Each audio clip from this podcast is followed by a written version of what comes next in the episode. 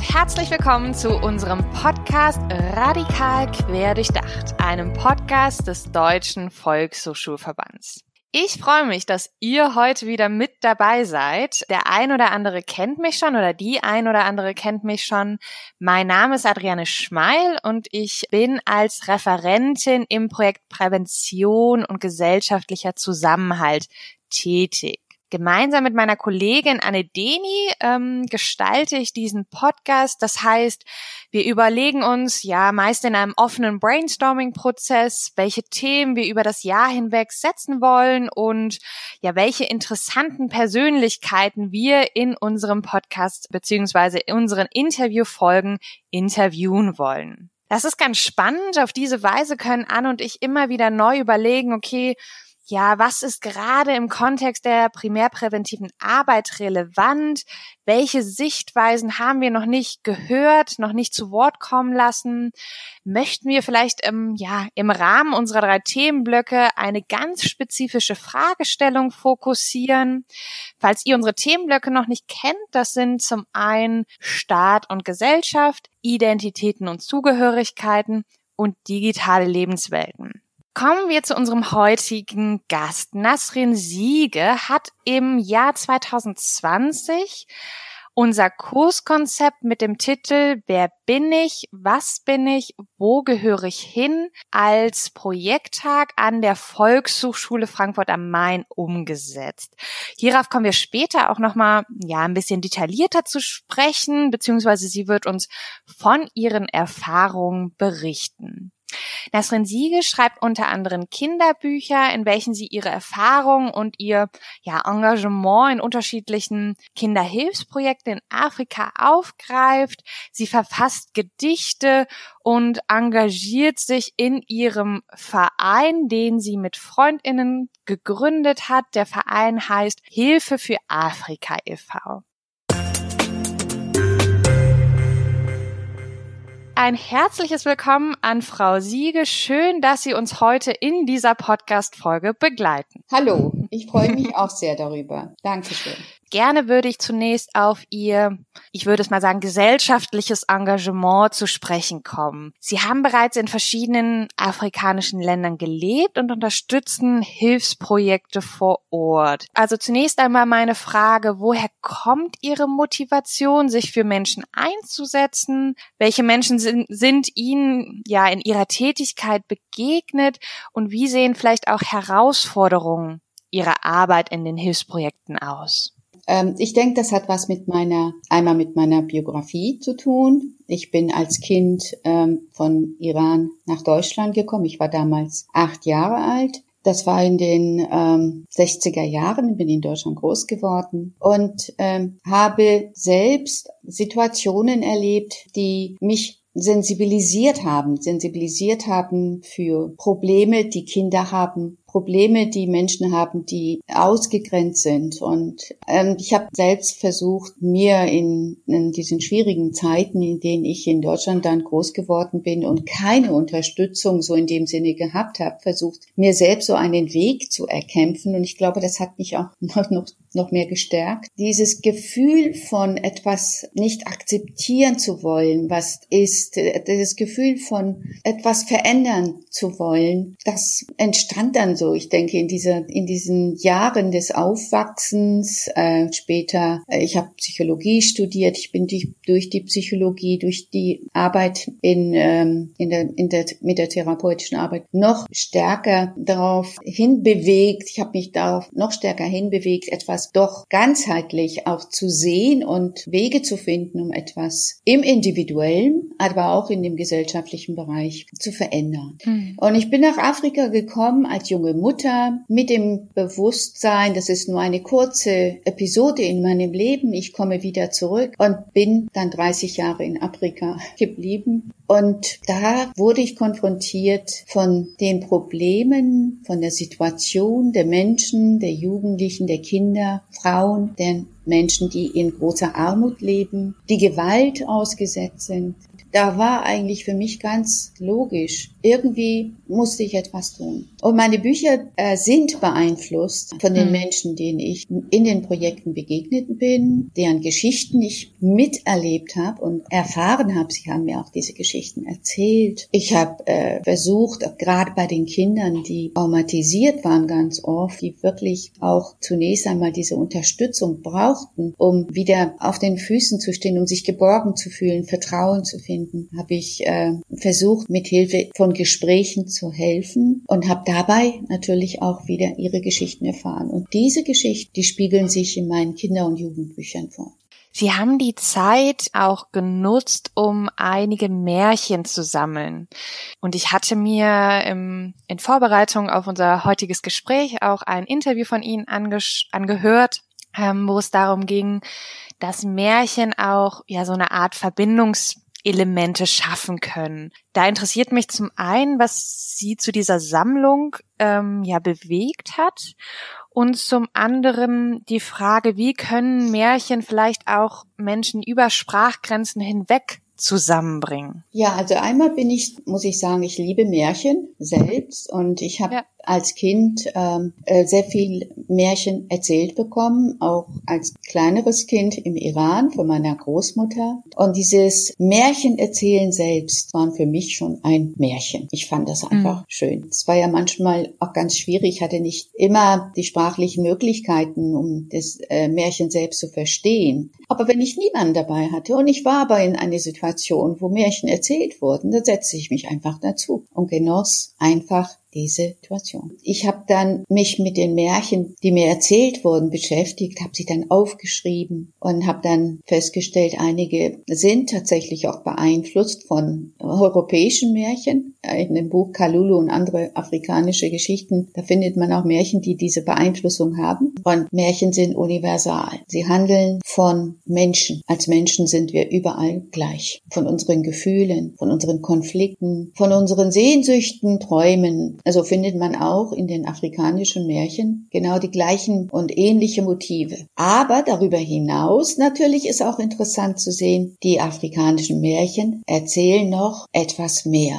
von der afrikanischen, von der Kultur äh, des jeweiligen Landes oder der jeweiligen Gruppe von Menschen. Und das ist ein Türöffner. Wenn du nach Afrika kommst und in einem Land dich aufhältst, dessen Kultur dich interessiert, aber noch nicht so viel weißt, rate ich, hör dir die Märchen an. Hm. Dann erfährst du einiges. Und das ist ähm, etwas Verbindendes. Ja, und dann das nächste ist, man kann Märchen in der Therapie einsetzen. Man kann Märchen als Türöffner benutzen, um Menschen, die über sich selbst nicht sprechen können oder Angst haben, ihre Gefühle zu äußern, mit Hilfe von Märchen, ja, ihnen einen Weg, mit, mit den Märchen einen Weg zu öffnen. Und ich habe meine afrikanischen Märchen eingesetzt im Straßenkinderprojekt. Ich hatte sie zuvor in Sambia gesammelt, habe sie übersetzt in Swahili und bin eigentlich zunächst einmal als Märchenerzählerin in dieses Straßenkinderprojekt in Dar es Salaam eingestiegen, habe den Kindern die Märchen, die ich übersetzt hatte, erzählt und stellte relativ schnell fest, dass die Kinder sich einmal erinnerten an die Zeit, als ihnen diese Märchen erzählt wurden oder ähnliche Märchen erzählt wurden. Also sie erinnerten sich auch an die Menschen, die ihnen die Märchen erzählt hatten, an die Zeit, als sie noch eine Familie gehabt haben. Und dann erzählten sie mir Märchen, die sie gehört hatten und mit Hilfe dieser Märchen erzählten sie von sich selbst. Mhm. Denn diese Märchen, die sie erzählten, waren eine Mischung aus dem Selbsterlebten und dem, was sie gehört hatten. Sie haben es vorhin bereits erwähnt, Sie sind in Teheran im Iran geboren und kamen mit neun Jahren nach Deutschland. Ähm, sie wuchsen in Hamburg und Flensburg auf und sie haben ihre Erfahrungen in einem Roman Sirin, wo gehöre ich hin, aufgegriffen, verarbeitet. Hier habe ich auch wieder einige Fragen an Sie. Zum einen, wie war es für Sie und Ihre Familie anzukommen und was verbinden Sie mit dem Begriff der Ankunft? Ja, einmal ähm, muss ich noch mal sagen, ich bin äh, mit acht Jahren nach Deutschland gekommen. Ah. irgendwann hat sich das eingeschlichen in allem und deswegen bleibt das ja. immer mit neun Jahren. Aber hier an dieser Stelle kann ich das ja sagen. Das Buch Shirin, wo gehöre ich hin, habe ich ähm, geschrieben und beschreibe damit tatsächlich so diese Zeit in Hamburg. Dort bin ich zur Schule gegangen. Zunächst einmal war natürlich die Ankunft auch verbunden mit der Abreise. Als Kind versteht man im Grunde genommen in dem Alter auch gar nicht, dass diese Ankunft eine die Zukunft ist, dass es dass, dass, es, dass es ein Bleiben bedeutet und nicht mhm. ein Zurückgehen. Als Kind denkst du, ach, ich gehe ja dann vielleicht auch wieder und sehe die Oma oder den Opa. Das war natürlich erst einmal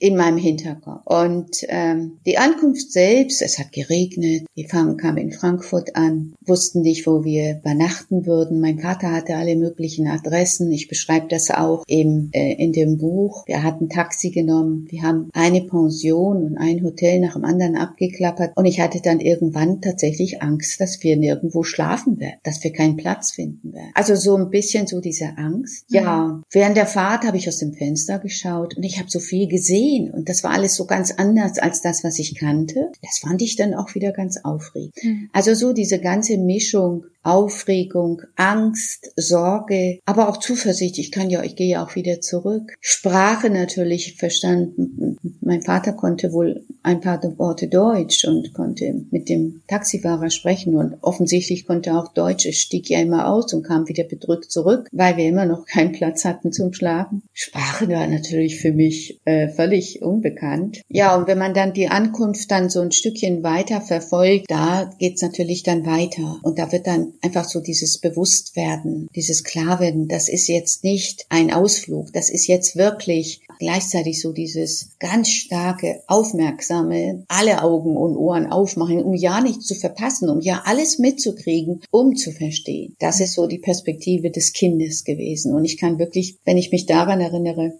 diese Perspektive schildern. Ja. Ich hatte es vorhin in meiner Anmoderation auch schon erwähnt. Sie haben im Jahr 2020 das Kurskonzept zum Themenfeld Identitäten und Zugehörigkeiten in einer Vorbereitungsklasse zum Hauptschulabschluss an der VS Frankfurt umgesetzt. Ich verweise unsere Zuhörenden gerne auf den Erfahrungsbericht, den Sie geschrieben haben, beziehungsweise zusammen mit Frau Ute Schlagerhahn angefertigt haben.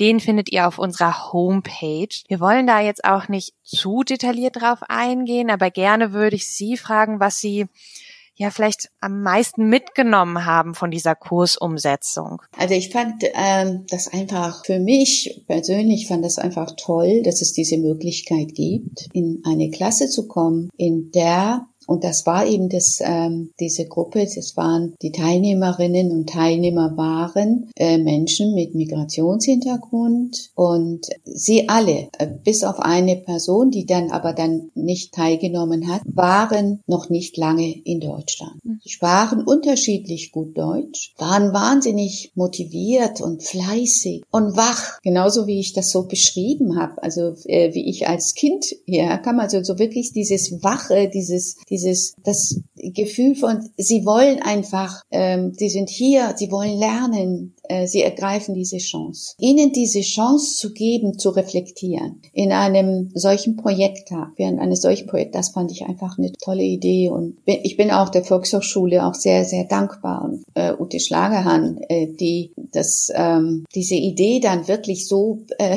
vehement weiter durchgesetzt hat, verfolgt hat und mich auch ermuntert hat, Mensch, das, das wäre wirklich gut. Kannst du dir das vorstellen? Und mir dann das mhm. Kurskonzept geschickt hat. Ja, und dann habe ich mir das Kurskonzept angeschaut und habe gesehen, ja, jetzt das auf einen Projekttag äh, zusammenzubringen für diese Gruppe. Da muss ich mal erstmal äh, die Gruppe kennenlernen und das war nicht, ich konnte auch an einem Tag, an einem Vormittag habe ich die Gruppe kennengelernt, habe dann diese unterschiedlichen Aspekte dann für mich herausgefiltert, auf die ich Acht geben musste, wenn ich einen Projekttag mache, wie zum Beispiel Sprache, wie zum Beispiel, wenn manche Worte sind ähm, nicht übersetzt in ihren eigenen Sprachen. Und äh, die unterschiedlichen Übungen aus dem Kurskonzept, welche kann ich benutzen? Es ist möglich, so etwas zu machen. Und ich möchte wirklich jeden Mut machen, der das Angebot kriegt, wirklich aus diesem aus dieser Fülle von Übungen, die in dem Kurskonzept vorgeschlagen werden, sich entsprechend der Gruppe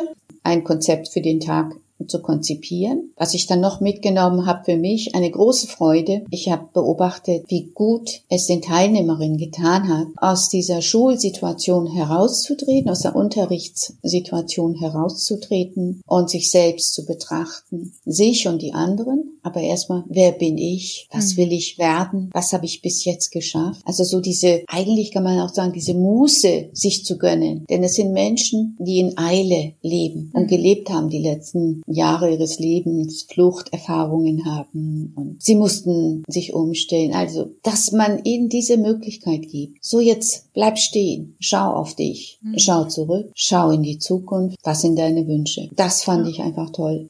Ich denke, dass es ganz, dass es gut ist, gerade auch um Radikalisierungen vorzubeugen, gerade auch dieser Gruppe von Menschen auch zu zeigen, das, was du dir wünschst oder was mit dir passiert ist oder äh, was deine Vergangenheit dir äh, erzählt hat und das, was du hier erlebst in Deutschland, in, in einer anderen Kultur, das sind ganz, ganz verschiedene Dinge, aber die kannst du zusammenbringen. Und damit kann man auch vorbeugen, dass diese jungen Menschen einfach aufgrund dessen, dass sie das nicht tun oder nicht darüber sprechen, Gefahr laufen, irgendwelchen Populisten hinterherzurennen. Mhm. Also so dieses Reflektieren über sich selbst, über die eigenen Erfahrungen, über das Erlebte, über das Land, aus dem sie stammen und über das Land, in das sie hineingekommen sind, ganz bewusst. Und hier erleben sie neue Inhalte. Diese Inhalte verwirren sie und erfreuen sie, dass sie eben Hilfe bekommen, Hilfestellung bekommen für sich selbst, das, was sie erfahren haben und was sie jetzt hier neu erleben, ganz anders aus den Perspektiven zu betrachten, die sie eben auch gelernt haben in einem solchen Projekt.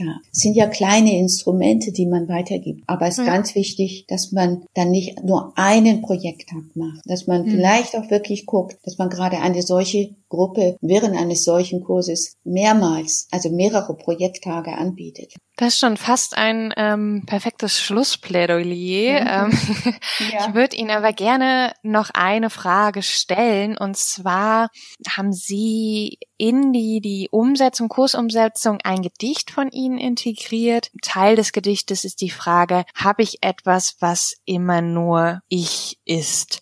Was macht es so spannend, sich mit Fragen nach der eigenen Identität zu beschäftigen? Ja, also das Gedicht ist ein Kindergedicht und ich habe es auch geschrieben, als mein Sohn mir diese Frage gestellt hat. Und ich glaube, dass diese Frage jeder von uns irgendwann mal sich gestellt hat, weil mhm. für uns alle ist einfach wichtig zu wissen, wer bin ich? Warum bin ich so? Weil wir auch in welchem Zusammenhang wir aufgewachsen sind, zu wem wir gehören. Also es hat auch mhm. was mit dem Zusammengehörigkeitsgefühl zu tun. Aus welcher ja. Familie komme ich? Zu, äh, aus welchem Land? Denn das sind ja auch Teile unserer Identität. Aber zunächst einmal ist wirklich so diese Grundfrage, gibt es irgendetwas in mir, was nur ich bin? Auch etwas, was ich aus diesem Projekttag dann mit, mitbekommen habe. So dieses Gedicht kam sehr gut an. Mhm. Und äh, wir hatten dann auch so die eine Übung gehabt, gehabt, die Teilnehmerin einfach beschrieben, was sind ihre Stärken, also so ein Stärkebaum, äh, worauf bin ich stolz, was macht, was macht mich, wie ich bin. Und ich glaube, mit diesem Stärkebaum kamen sie dann auch wirklich an dieses Innere in sich selbst heran. Und da kam dann auch wirklich so dieses, ich bin froh, ich bin stolz, ich habe so viel geschafft. Also so dieses, das bin ich, ich habe mhm. geschafft, ich habe geschafft, das und das zu machen. So die eigenen Stärken wahrzunehmen. Und das ist so dieser Kern, äh, äh, dem sie sich in sich selbst genähert haben. Und das fand ich einfach toll, das zu beobachten. Es waren vor allem, also es waren ja sehr viele Frauen in dem Kurs, Frauen, die eigentlich in ihrer Eiligkeit immer nur an die Familie gedacht haben und alles, was sie machen, ist für die Familie. Und da kamen dann solche Aussagen wie, das mache ich jetzt auch für mich, das bin ich, Vielen herzlichen Dank, Frau Siege, dass Sie heute dabei waren und unseren Zuhörenden wie auch mir von Ihren Erfahrungen berichtet haben. Ähm, unsere nächste Podcast-Folge kommt in zwei Wochen Anne und ich werden hier unsere MultiplikatorInnen interviewen. Das heißt, wir schauen uns an, welche Aufgaben haben MultiplikatorInnen des PGZ-Projekts und was ist vielleicht auch für dieses Jahr im Lokalen trotz Corona geplant. Schön, dass ihr dabei wart und bis zum nächsten Mal bei Radikal Querdurchdacht.